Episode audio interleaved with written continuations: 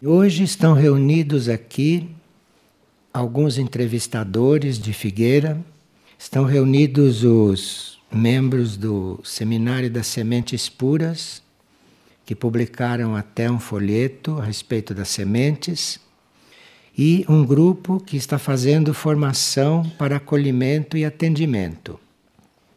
Além do grupo Semente ou de representantes do grupo Semente que estão fazendo um trabalho, um estágio nas Terras do Sol.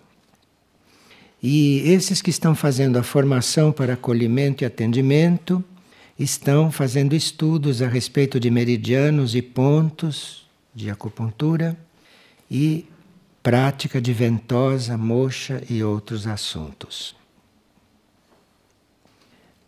Seria muito importante que os entrevistadores conhecessem bem a obra de Figueira, tanto a obra expressa através dos livros, como a obra por meio dos CDs. Seria muito importante os entrevistadores estarem a par desta obra. O que havia sido anunciado pelo tibetano e que está acontecendo desde o livro Erques, Mundo Interno, é que haveria uma fase reveladora do ensinamento que iria começar a partir de 1975. Houve uma fase preparatória para esse ensinamento espiritual moderno que decorreu até 1891. Uma fase intermediária que foi até 1949 e uma fase reveladora que era a partir de 1975. Essa fase reveladora, ela a partir de 1975 se dá muito no plano das mônadas, no nosso plano muito interno e no plano da nossa alma.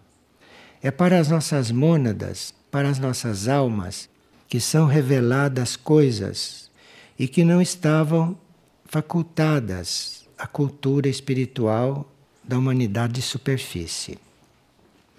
Nesse ano de 1975, foram feitas várias reuniões por nós, com pequenos grupos, até que em 1977 tiveram início palestras regulares. E por volta de 1977, esse que está falando encerrou todas as suas atividades particulares. E, a partir de 1977, dedicou-se exclusivamente ao trabalho do plano e a procurar informar a respeito. Então, está fazendo agora 30 anos que esse serviço acontece tendo passado por diferentes fases. O que a fase reveladora nos traz, a partir de 1975, é a informação dada publicamente sobre a existência dos centros planetários, sobre a função deles e sobre a forma de nós os contatarmos porque antes de 1975 isto era conhecido de poucos iniciados. E a própria Alice Bailey e a própria Blavatsky nunca tocaram neste assunto, porque não tinha chegado a hora. Isso era para ser revelado depois de 1975. Antes, isto era informado a pouquíssimas pessoas e através de simbolismo, e assim mesmo não completamente. Sabia-se de Shambhala, mas não eram públicos os outros centros planetários. Nessa fase reveladora, a partir de 1975, o ensinamento mais importante é dado às mônadas, no plano monádico. E a personalidade não tem consciência desse ensinamento. Ou é dado nos níveis internos e aos grupos de almas, que nem sempre transmitem para a mente bem claramente o que elas estão aprendendo.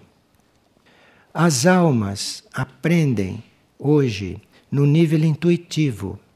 As almas estão muito polarizadas no nível intuitivo. Muitas almas já conseguiram se elevar do mental superior para o intuitivo e essas, no nível intuitivo, estão recebendo certo ensinamento. Quando a mônada ensina a alma, a alma já deve estar subindo, se elevando para o nível espiritual e ali ela recebe o ensinamento da mônada. Quem está interessado nesse assunto, como ego, como personalidade, é porque já está sendo trabalhado nesses níveis. Senão, não poderia estar interessado nesse assunto. Isto é um assunto que diz respeito a um nível muito interno do universo e nosso. Então, quem está interessado nisto aqui, encarnado e conscientemente, é porque está sendo trabalhado em algum grau. Senão, não poderia nem querer ouvir falar nestas coisas. Como vocês veem que a maioria nem ouve falar nestas coisas.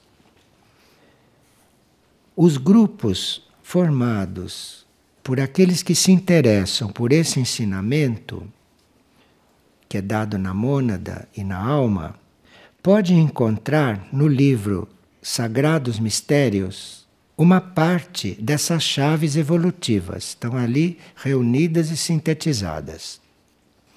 Sagrados Mistérios é uma síntese de vários setores do glossário esotérico e de outros livros mais detalhados. Este livro, que é muito importante para quem está cuidando deste assunto bem conscientemente, este livro fala da formação do nosso corpo de luz.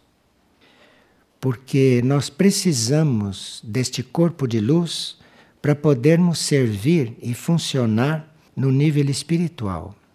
Sem o corpo de luz, nós só podemos funcionar até o nível intuitivo. Não passamos daí no nosso serviço. Com o corpo de luz formado, nós começamos a servir no nível espiritual, de forma que isto é muito importante. E à medida que o caos vai se implantando na parte externa do mundo, vai se implantando aqui na superfície, a mente, o astral e o físico sofrem muitas limitações para servir aqui, por causa do caos e por causa dos movimentos que o caos está trazendo e vai trazer ainda mais fortes. E muitos estão precisando de ajuda, de auxílio, de estímulo nos níveis espirituais. E para nós sermos ajudados espiritualmente pela hierarquia, precisa que nós já tenhamos um certo contato, uma certa referência da presença da hierarquia. Ao passo que os seres, as almas, a serviço, as nossas almas, que conseguirem servir no nível espiritual, vão ajudar muito aqueles que ainda não têm uma certa relação com certas partes da hierarquia. Porque há certas partes da hierarquia, há certos setores da hierarquia que lidam com os nossos níveis mais superficiais. Mas outros setores da hierarquia necessitam que nós tenhamos intermediários intermediários do nosso próprio contexto. Então é muito importante a formação deste corpo de luz. É muito importante que a gente tenha um corpo de luz já formado a ponto de poder ajudar, de poder servir outras almas humanas no nível espiritual. E isto é o que trata esses sagrados mistérios, bem resumidamente. O setor de estudos é uma parte integrante de Figueira. De forma que, se o indivíduo está dentro de Figueira realmente, ele está dentro de um estudo, ele deve ter tendência para o estudo e ele deve ter muita aspiração a estudar e a conhecer. Tanto assim que o setor de estudos é um dos setores integrantes de Figueira. Assim como o setor de cura, o setor de acolhimento e o setor de retiro e vigília. Esses são os setores reais de Figueira, isto é, estudos, acolhimento, cura e retiro e vigília. Todas as outras atividades de Figueira foram assumidas pela Casa Luz da Colina, que é uma entidade que não é Figueira. A Casa Luz da Colina é uma outra entidade. A Casa Luz da Colina veio para assumir tudo aquilo que Figueira deve encerrar, para Figueira poder ficar fazendo um outro tipo de trabalho no campo do estudo, do acolhimento, da cura e do retiro e da vigília. Do setor cura de Figueira fazem parte o abrigo, o coral e os cânticos e o setor reinos. Isto faz parte do setor de cura, porque o setor reinos também trabalha com a cura dos animais que estão muito doentes por causa do trato que lhes dão e o reino vegetal. Reino vegetal, que vocês sabem em que situação ele está. De forma que o setor cura em Figueira lida não só com o reino humano, mas também com o reino animal e também com o reino vegetal. E Figueira, a figueira externa, deve encontrar o meio, a figueira externa, deve encontrar a forma de trabalhar em cura, junto ao reino humano, junto ao reino vegetal e junto ao reino animal, que nem sempre é cura de doença, mas é ajudar a que a parte externa desses reinos se coligue de uma forma mais aberta com a sua parte interna. Porque tanto o reino humano quanto o reino animal quanto o reino vegetal tem uma alma. O reino tem uma alma. O reino humano tem uma alma coletiva também. E o reino animal e o reino vegetal têm uma alma grupo. Então, o setor cura de Figueira deve ajudar os seres humanos, animais e vegetais a fazerem o contato com esta alma. Então, Figueira trabalha junto às pessoas é inspirando, estimulando e ajudando cada um fazer este contato interno. Por isso é que todos os setores externos foram para a Casa Luz da Colina, porque eles não podem ser abandonados, porque são extremamente necessários nesses momentos. E isto é uma realidade dentro do abrigo, porque nós estamos praticamente todos abrigados por esta energia de cura de figueira. Isso está muito evidente no coral, nos cânticos do coral, e deve estar evidente no setor reinos, com respeito ao trabalho, como se disse, com os animais e com os vegetais. Nós não estamos falando muito no reino mineral, porque o reino mineral é muito misterioso para nós e nós teríamos que fazer um certo trabalho de harmonização com a água e com a terra, para que tenhamos mais acesso à cura através do reino mineral. O reino mineral, como o reino vegetal, tem possibilidades de curar qualquer doença do reino humano. Mas para nós descobrirmos isto e para nós entrarmos nesse conhecimento, nós precisamos cumprir a nossa parte junto aos reinos da natureza. Então, este é o setor cura em Figueira. Do setor estudos faz parte a Irdinha Editora. E a Irdinha Editora não é só uma editora feita para apresentar novos talentos, novos escritores que não têm um interesse comercial e que, portanto, não encontram edições sendo válidos, mas a Irdinha Editora tem também a função de reconhecer e de contatar aqueles autores que são realmente inspirados e que possam trazer uma contribuição para a literatura espiritual. A editora Irdim ainda não está neste ponto.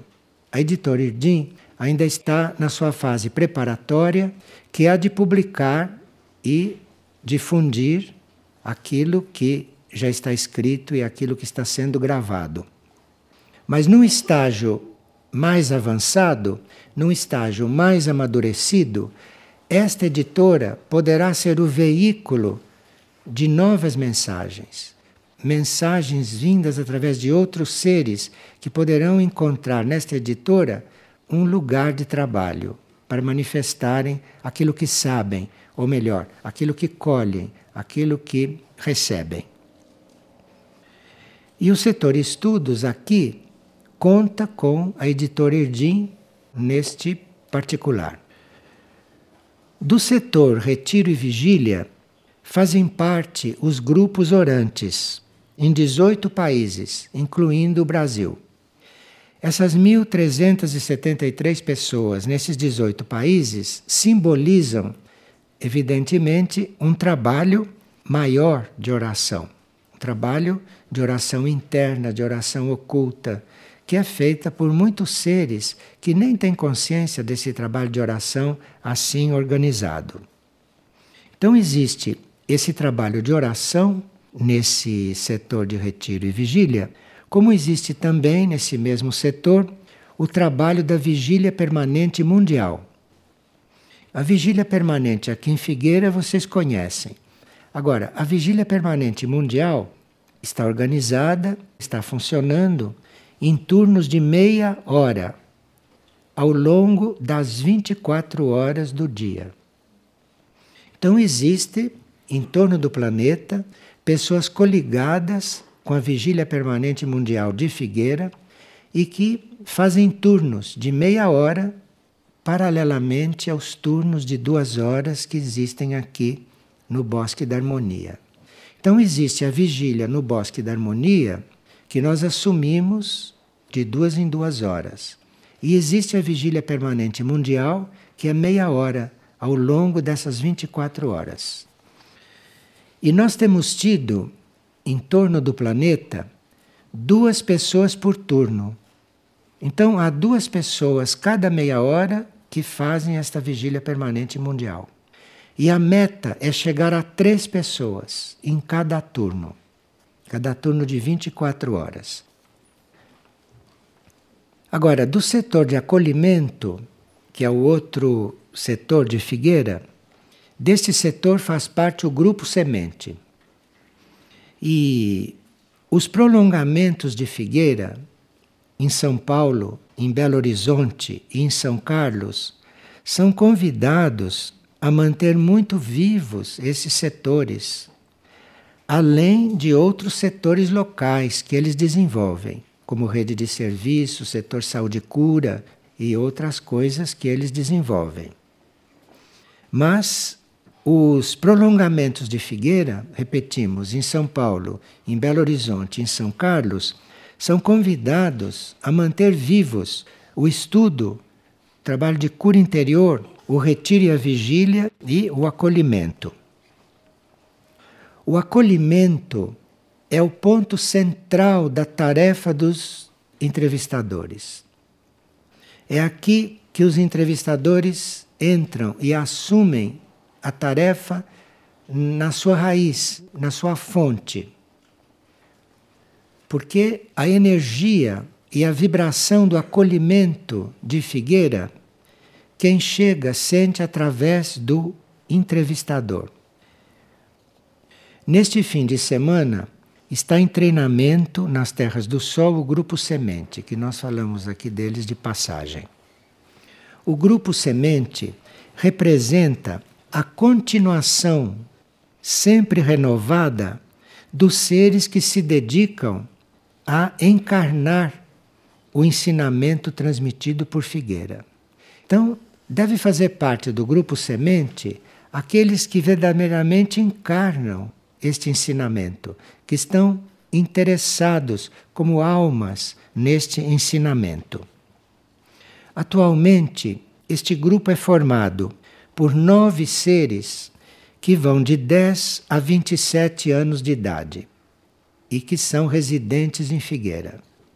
É formado também por cinco seres residentes fora de Figueira e que fazem ritmos regulares aqui. E é formado por um ser que reside na casa da família, aqui nesta mesma cidade, e que está em permanente contato com Figueira. Então, atualmente, o grupo Semente é composto por 15 jovens de ambos os sexos. Desses 15, um deles está trabalhando a formação do corpo físico. Dez deles estão trabalhando a formação e o desenvolvimento do corpo astral. Quatro estão trabalhando já a formação do corpo mental. E um desses quatro faz o papel de ponte para eles entre o mental e o intuitivo. E o coordenador do grupo faz o papel de ponte entre o físico astral e o mental e o espiritual. Esta é a estrutura do grupo Semente atualmente. Portanto, é um grupo bastante não heterogêneo como almas, como seres, mas heterogêneos como trabalho. Porque um trabalha o corpo físico, dez trabalham o corpo astral, quatro trabalham o corpo mental. Então, esse grupo tem uma trajetória bastante desafiante. É um grupo que tem um desafio, porque são seres que estão trabalhando níveis diferentes eles estão trabalhando corpos diferentes e estão no mesmo grupo. E isto é muito característico da era de Aquário. Se nós estivéssemos na era de Peixes, nós teríamos três grupos, não um só. Teríamos um para quem está trabalhando o físico, outro para quem está trabalhando astral e outro para quem está trabalhando mental. Mas na era de Aquário, o nosso desafio é ter esses três níveis no mesmo grupo. De forma que o grupo Semente é para todos nós uma grande escola e um grande desafio.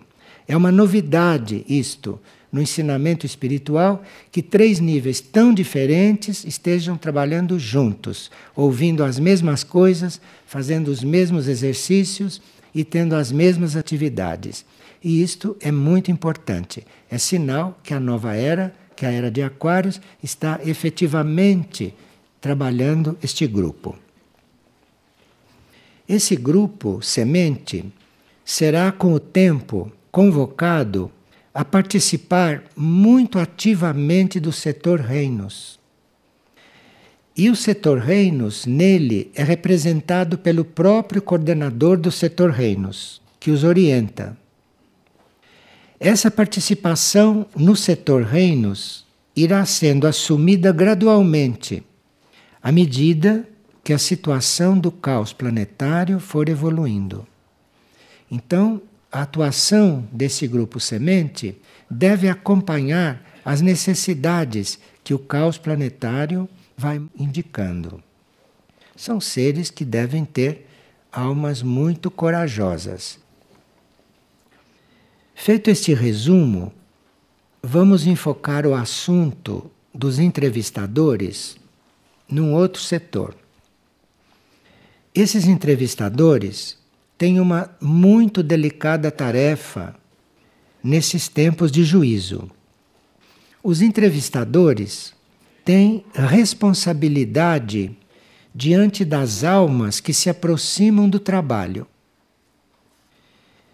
Então o entrevistador, ele está na posição de dar oportunidade de que a pessoa venha à figueira ou vá aos núcleos. E ao mesmo tempo, o entrevistador deve preservar o ambiente aqui em Figueira e deve preservar o ambiente nos núcleos.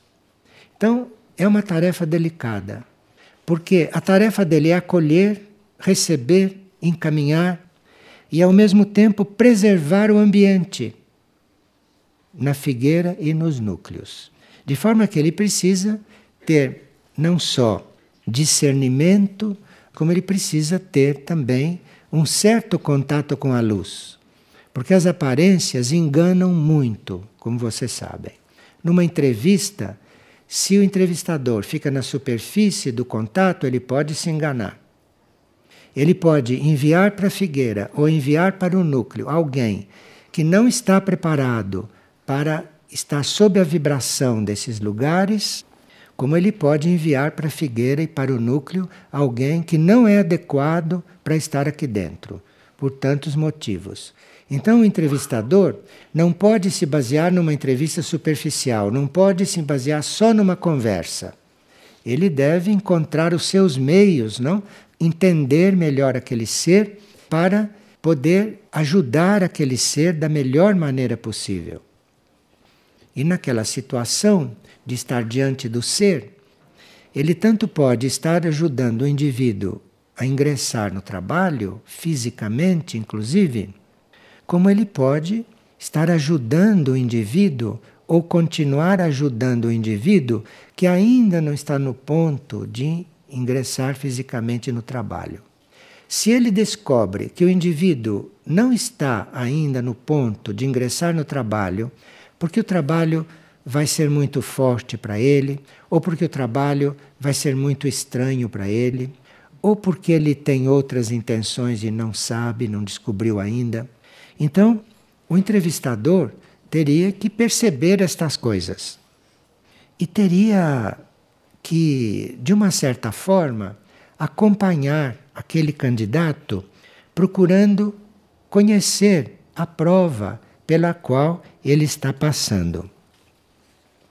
Então, um bom entrevistador seria aquele que está habituado a pedir luz ao próprio interior sobre o que dizer, sobre o que fazer, sobre como se comportar, sobre como conduzir as coisas, sobre como ajudar quem precisa de ajuda ou quem precisa ser encaminhado. Muitos passam pela entrevista e vêm para figueira ou vão para os núcleos e se emancipam, porque já estão preparados, já estão prontos, só estavam esperando aquele momento para ingressar no trabalho. Então, esses estão emancipados do entrevistador. Agora, o entrevistador deveria estar internamente e externamente também de longe, acompanhando o desenvolvimento do entrevistado em seus períodos de hospedagem.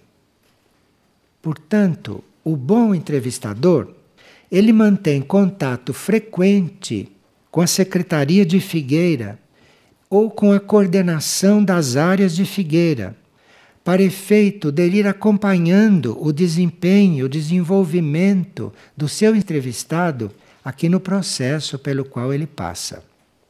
E ele vai ver, ele vai sentir, vai perceber se aquele entrevistado está emancipado e já está inserido no trabalho, ou se ele deve continuar acompanhando, ajudando, inspirando. E mesmo aqueles que ele sentiu, que ele percebeu que não estão ainda preparados para ingressar no trabalho, mas que têm uma relação com o trabalho, cabe a ele, entrevistador, manter esse vínculo de forma evolutiva, manter esse vínculo de forma que o entrevistado possa ir fazendo um caminho através dos contatos com o entrevistador. Em alguns casos, o entrevistador estará fazendo o papel de psicólogo, evidentemente. Mesmo sem ser psicólogo oficial, a função dele inclui isto, inclui esta possibilidade. Inclusive, ajudando o entrevistado a se integrar no serviço do plano evolutivo, que pode não ser em Figueira, pode não ser nos núcleos, mas se o entrevistado procurou um contato, o entrevistador deve ter a psicologia de perceber se ele pode ser ajudado de outra maneira. Então, para onde ele deve ser encaminhado? Como ele pode ser ajudado? O entrevistador deve ter esta índole, o entrevistador deve ter esta vocação para ajudar os outros, para ajudar os seus semelhantes, mesmo que os seus semelhantes não estejam procurando exatamente a linha para a qual ele está trabalhando. E o bom entrevistador cumpre essa tarefa sem dar a impressão de que Figueira é uma seita. E o entrevistador não deve dar esta impressão porque Figueira não é uma seita realmente. Nós não somos uma seita. Há pessoas que estão aqui que são até membros de seitas. E nós não somos uma seita, tanto assim que não nos importamos com isto. A nós importa o que é a necessidade da alma do indivíduo.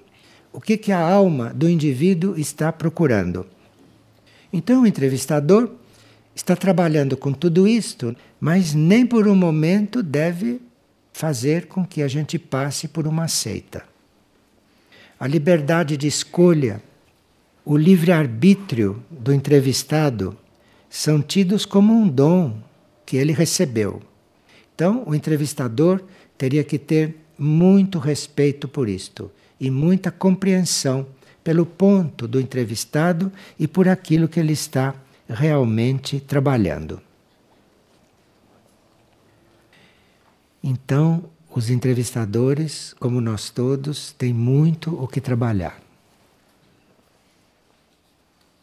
Vocês têm alguma pergunta a respeito desses temas? Pois não. No encontro passado, eu lembro que você falou que os entrevistadores eles formam uma entidade. Ela diz que no encontro passado nós dissemos que esse setor de entrevistas forma uma entidade. À medida que cada entrevistador vai tomando consciência da sua tarefa, sem temer ter muito trabalho, sem temer errar, sem temer eh, assumir mais responsabilidade, não? Porque a tendência humana é sempre se limitar, não é sempre dizer eu chego até aqui, daqui não posso, tenho outras coisas que fazer, outras responsabilidades. Enfim, à medida que cada entrevistador for se liberando disto, ele vai tendo um campo maior de atuação. E se ele vai além desse limite humano, desse limite egóico, de posso, não posso, meu karma não deixa, essas coisas, se ele começa a transcender esses limites, ele começa a lidar com outro tipo de tempo e começa a usar o espaço que está à disposição dele de uma outra forma. E aí ele vai ver que terá tempo para tudo e que na vida dele tem espaço para tudo. Ele vai perceber isto à medida que se dedica. E aqueles que vão encontrando tempo e espaço para tudo o que é preciso, de uma forma harmoniosa e sem fazerem desandar outras coisas, porque fazem parte do karma terrestre. Então, esses entrevistadores, à medida que forem encontrando um outro tipo de tempo e um outro tipo de espaço para fazerem as coisas, cumprirão a sua tarefa apesar da situação kármica, humana, familiar e pessoal deles. Isso está na linha do trabalho, isso está na energia desse trabalho. Então, aqueles que vão encontrando uma outra dimensão de tempo, uma outra, um outro tipo de espaço e que cumpram aquilo que ele tem que cumprir, esses vão formando uma entidade. E esses vão vendo que há algo trabalhando através deles. Não é mais o entrevistador. É a prova trabalhando através dele. A prova para os outros. Mas para isso ele precisa estar numa outra relação. Para o entrevistador não deve dizer não tenho tempo, não tenho espaço, não sei. Isto tudo não deve existir para que isto como grupo, se transforme numa entidade. E numa entidade há sempre mais clareza, numa entidade há sempre mais luz, e numa entidade, sendo uma entidade, um grupo que já é uma entidade, para cada entrevistador fluirá uma energia especial. E se este grupo se torna uma entidade, isto é, se todos aprenderam a lidar com o tempo e a lidar com o espaço, de uma maneira correta, de uma maneira especial, então isso se transforma numa entidade e muitas pessoas que estão procurando a cura, só com contato com o entrevistador já são curados. Outros que estão procurando o estudo, só de ouvir uma palavra do entrevistador já se sentem esclarecidos. Então a tarefa do entrevistador vai muito além disto que vocês estão fazendo agora.